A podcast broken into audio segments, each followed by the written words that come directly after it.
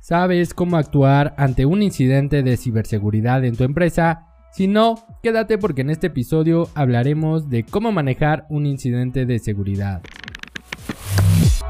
Mi nombre es José Luis Cruz Bringas y te doy la bienvenida a este podcast de ciberseguridad, donde explicamos de forma sencilla cómo proteger tu negocio.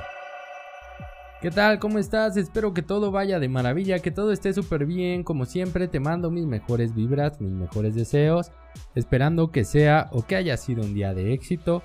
Te recuerdo nuestras redes sociales y si sé que MX así nos encuentras en todas ellas, ve a buscarnos, a seguirnos, a compartir y a darle like. Si este podcast te gusta, por favor, déjanos estrellitas, califícalo, compártelo para que llegue a más personas. También puedes encontrarme en mis redes personales, José Cruz Bringas, así estoy en Twitter y en LinkedIn para que vayas a agregarme y estemos más en contacto. Por último, te recuerdo nuestro blog donde encuentras artículos de ciberseguridad que estoy seguro que te pueden ayudar mucho a seguir comprendiendo este mundo de la seguridad. También puedes enviarnos un correo a contacto donde estaremos respondiéndote a la brevedad Déjanos tus comentarios, ya sea en redes o por correo, y envíanos si quieres también algún tema que quieres que platiquemos más específicamente. Y el día de hoy vamos a hablar sobre un tema que me parece interesante porque no todas las organizaciones saben a qué se refiere no tienen alguien que les diga cómo actuar ante un caso de un incidente de seguridad y vamos a hablar un poco sobre cómo podemos manejar un incidente de seguridad en una empresa. Un problema común en las organizaciones es que no saben cómo actuar ante un incidente de seguridad. Cuando este llega y se presenta cuando este llega y nos hace daño. Lo que puede afectar de forma más grave a la producción, a sus productos, a sus servicios y principalmente en la entrega de todos ellos e incluso también puede dañar la reputación si no actuamos de forma rápida y adecuada. Según el barómetro de riesgos 2022 de Alliance, los incidentes cibernéticos se destacan como el riesgo más importante que enfrentan las empresas a nivel mundial. Entonces hay que protegernos y cuando no suceda hay que disminuir el impacto. Impacto me refiero al daño que puede generar a la empresa. Pero ¿qué debemos de hacer ante un incidente de seguridad? Por ejemplo, tenemos una infección de malware, tenemos algún ataque, ¿qué es de lo que debemos de hacer? ¿Por dónde debemos de empezar? ¿Cómo deberíamos de estar trabajando con nuestros especialistas o con nuestras áreas de IT?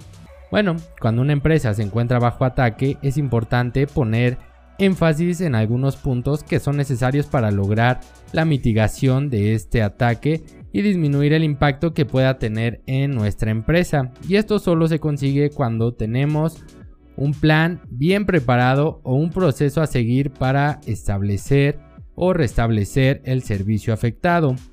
Esto se conoce como un plan de respuesta a incidentes es importante que lo generemos, que lo documentemos, que hagamos un plan para que podamos saber qué hacer en caso de tal o cual eh, ataque, tal o cual infección.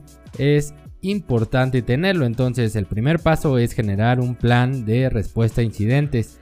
Algunos pasos para manejar un incidente de seguridad informática que los obtuvimos de NIST, específicamente el SP861 donde nos indica cómo debemos de actuar ante un incidente y te voy a dar estos puntos para que los tomes en cuenta para poder generar tu plan de respuesta a incidentes.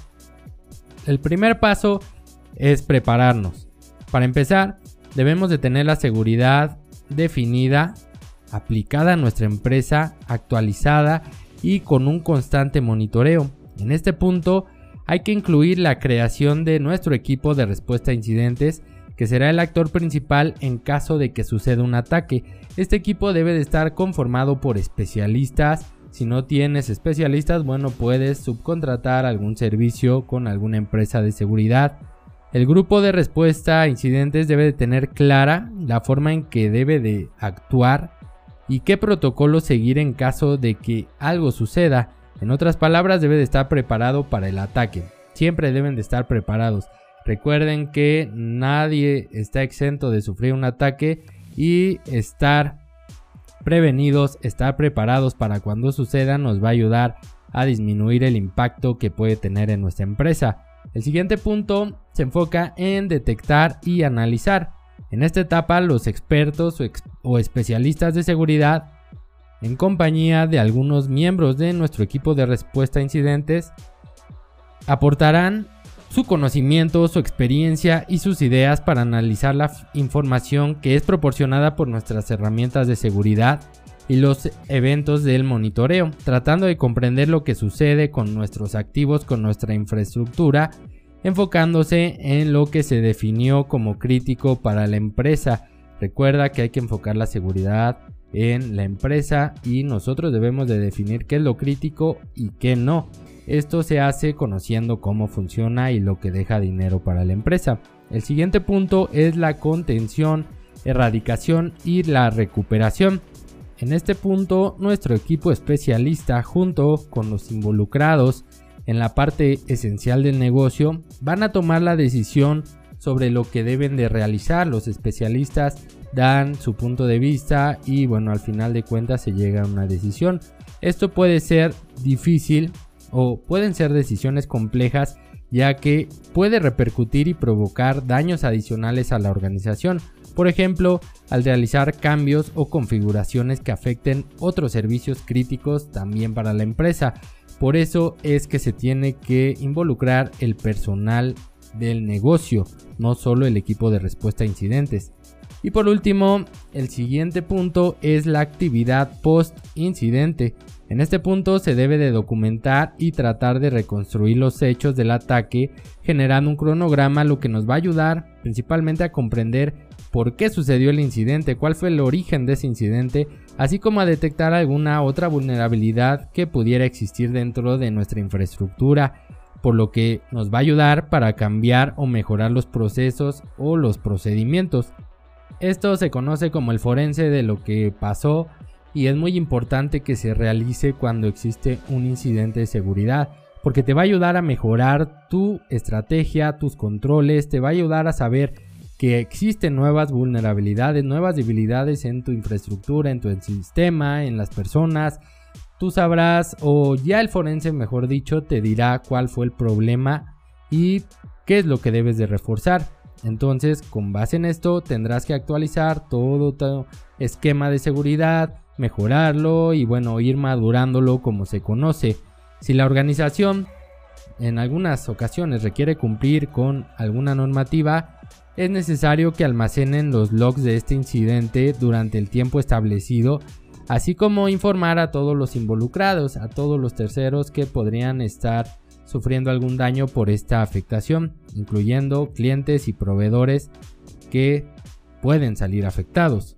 No es obligatorio utilizar esta metodología que te acabo de decir, existen varias, pero te puede ayudar para generar una propia con base en la experiencia del responsable de seguridad, si lo tienes, si no, algún especialista o alguna subcontratación de este servicio te puede ayudar a generar este plan. Pero ten por seguro que siempre, siempre deberá de basarse en los puntos que te acabo de listar. Es como lo básico, como la base. De aquí tú ya puedes desprender muchas cosas. Por lo que si conoces esto, te va a ayudar a comprender mejor la forma y los motivos por los que realizamos esta actividad, por los que los especialistas te recomiendan cierta actividad. Contar con el proceso de respuesta a incidentes te va a ayudar a minimizar el impacto que puede tener un incidente de seguridad o un ciberataque.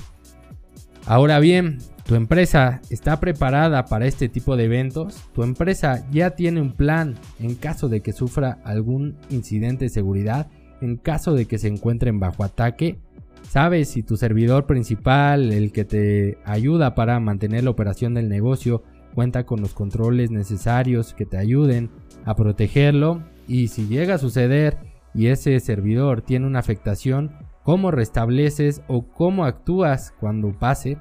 Es muy importante que te pongas a pensar en estos puntos para que puedas ver de forma más clara que sí se requiere el tema de ciberseguridad, que sí se requiere saber cómo actuar ante un incidente para evitar pérdidas económicas para tu organización. Probablemente tengas que invertir en algunos controles, tengas que invertir en personal o en contratación de algunos servicios, pero te aseguro que es mucho más económico que ser víctima de un ataque. Y bueno, con eso estamos llegando al final de este episodio. Te agradezco por llegar hasta este punto.